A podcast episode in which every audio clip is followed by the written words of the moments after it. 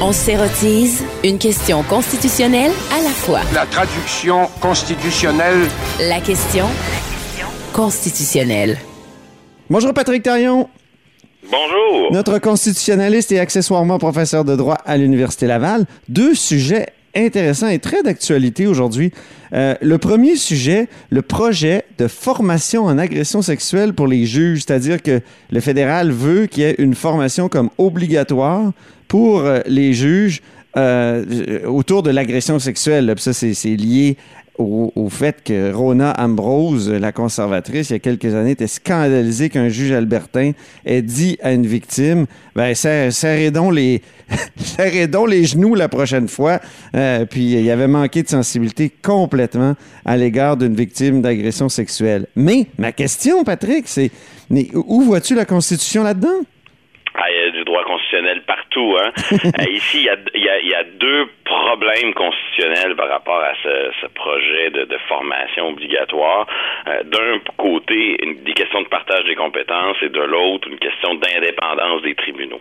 Donc, sur, sur, le plan du partage, là, euh, c'est un peu euh, toujours le même problème, c'est que nos tribunaux sont euh, nos tribunaux euh, de droit commun, là, Cour supérieure, Cour d'appel, ce sont des tribunaux qui sont à la fois de compétences fédérales et à la fois de compétences provinciales. C'est-à-dire que le, la, la, compétence, elle est provinciale sur l'administration de la justice, puis par exception, euh, le fédéral, lui, il peut nommer et rémunérer les juges.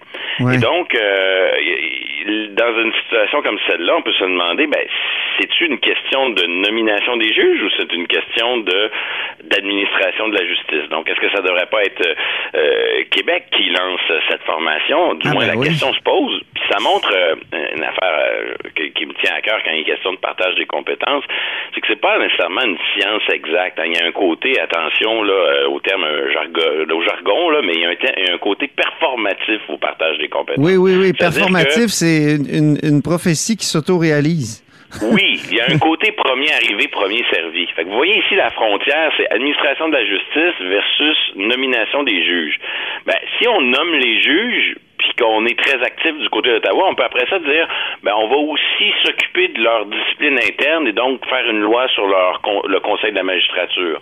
On va aussi s'occuper de leur formation, comme si la formation devenait finalement le complément de la nomination. Mais pas écrit dans le ciel qui devrait en aller ainsi. L'idée, c'est administration de la justice appartient au Québec. Mais puis, oui.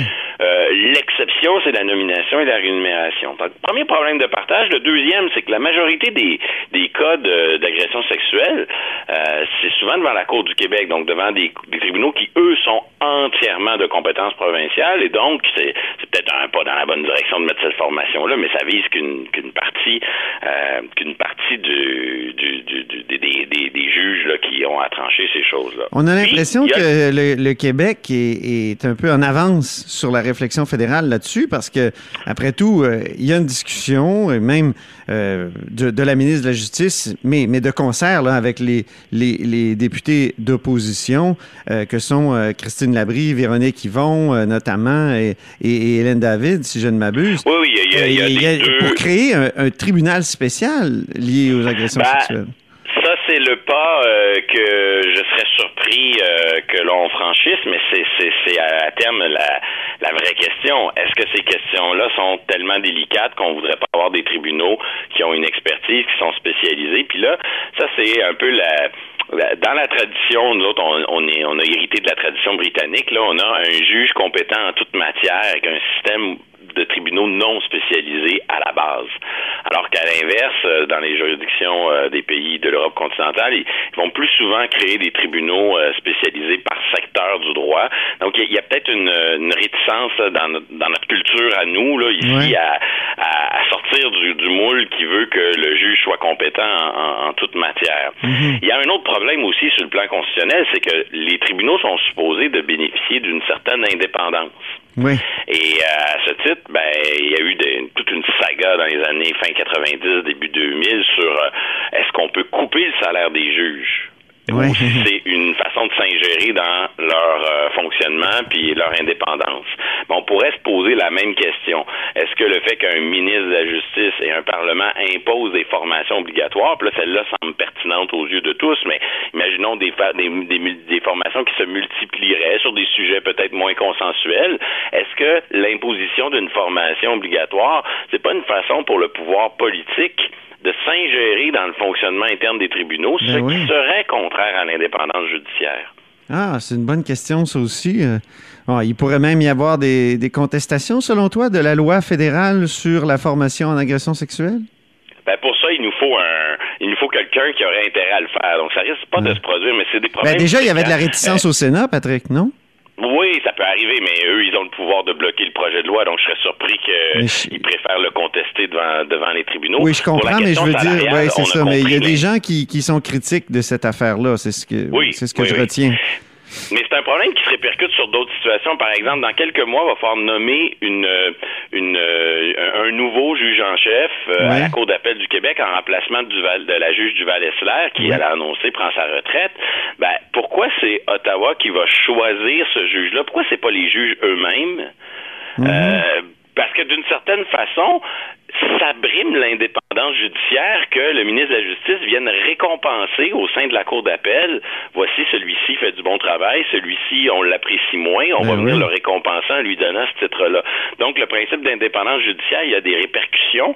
Euh, et, bon, dans le cas de la formation, c'en est une. Dans le cas du choix du juge en chef, mais c'est peut-être une des failles, les multiples points de contact qu'il y a entre le, le pouvoir politique puis le pouvoir judiciaire. Puis c'est quelque chose qui, en principe, est protégé par la Constitution. Très intéressant. Euh, maintenant, un autre sujet, le programme de contestation judiciaire. Peut-être quelques mots en terminant. On en parle beaucoup de ce programme-là, évidemment, dans le contexte de la contestation euh, de la loi sur la laïcité, la loi 21, euh, et qui, évidemment, le programme de contestation judiciaire aurait pu servir à aider euh, la commission scolaire English School Board à remettre en question cette loi-là. Évidemment, euh, on le sait, le English School Board a renoncé aux deniers fédéraux, mais tu voulais nous dire quelques mots là-dessus. Ben, quelque chose, euh, quelques petits trucs à surveiller dont on a moins parlé cette semaine, c'est qu'on a beaucoup parlé de la commission scolaire et de la question de savoir s'il y avait euh, un empêchement à recevoir des fonds fédéraux. Ça, je pense que le dossier est clos. Mais euh, qu'en est-il des autres groupes? Donc, moi, j'ai l'impression que les autres groupes qui sont des, des, des associations privées, des, des, des individus, dans certains cas des syndicats, eux pourront probablement demander les fonds auprès du programme de contestation judiciaire. Mm-hmm. et, et je me demande même c'est peut-être un test pour l'indépendance du, programme, c'est des groupes qui soutiennent la loi 21, mais au nom de l'égalité homme-femme, je pense à Pour le droit des femmes. Ben oui, PDF, ben oui qui a demandé est-ce que le est-ce que le fonds euh, soutenu par le fédéral de contestation judiciaire serait à ce point indépendant au point de soutenir les deux parties dans cette affaire où il y a quand même euh, plusieurs façons de voir l'équilibre des droits? Autre point aussi, c'est dans quelle mesure euh, euh, le Québec pourrait pas un jour lui-même créer son propre fonds avec des priorités, notamment la défense de l'autonomie, euh, le fédéralisme, etc. Euh, dans une excellente chronique samedi, je crois que mentionnais Antoine que dans les années 80, il y avait une contestation de la loi 101 qui avait été elle-même soutenue par le gouvernement du Québec. donc c'est un choix politique que les gouvernements font de créer des programmes permanents ou des programmes ou des soutiens ponctuels à des contestations judiciaires. Ils décident des choses tellement importantes devant les tribunaux. Euh, je pense pas que c'est en soi euh, choquant que euh, l'on organise, qu'on facilite ces contestations-là. Faut juste quand même pas être naïf. Derrière tout ça, ça sert certains intérêts plus que d'autres parce que selon les priorités que l'on accorde aux différents programmes, ben ça, ça dit quelque chose sur les priorités du, du gouvernement qui a créé ces programmes-là.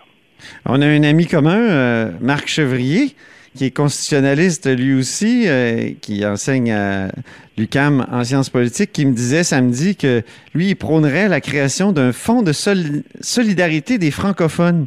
Un fonds euh, qui pourrait servir à, l'appui des, contestations que les francophones à l'extérieur du Québec pourraient faire et pour, pour défendre leurs droits. Là. Et je trouve ça intéressant, moi. Autrement dit, comme c'est souvent le cas euh, dans notre fédération, euh, le, fédéralisme incite au, au, dédoublement et, et donc euh, plutôt que de dénoncer l'action d'un gouvernement, l'autre a souvent intérêt à créer son propre programme équivalent. Et oui. C'est le cas dans le domaine de la recherche, c'est le cas dans Surtout le domaine qu'on a déjà. Patrick, un centre de francophonie des Amériques qui a été fondé Oui. par un constitutionnaliste. Ils sont partout, vraiment. Euh, Benoît Ah oui. Pelletier, Benoît Pelletier, euh, qui était ministre de Jean Charest. Et ce centre-là, pour l'instant, moi, je trouve qu'il fait beaucoup de choses intéressantes, mais surtout dans, dans, dans le festif. Là. On, on, on fête la langue un peu partout, tout ça, mais pourquoi pas en- lui donner un espèce de bras de contestation. Alors, c'est l'idée que, que je lance. Euh, Je fais du pouce sur ton idée et à partir de l'idée de Marc Chevrier. Très bien. Ben, merci beaucoup, Patrick Taillon. Toujours agréable euh, de te parler tous les lundis. Et donc, euh, notre constitutionnaliste et accessoirement professeur de droit à l'Université Laval, où il s'en va d'ailleurs de ce pas. Salut. Au revoir. Bonne journée.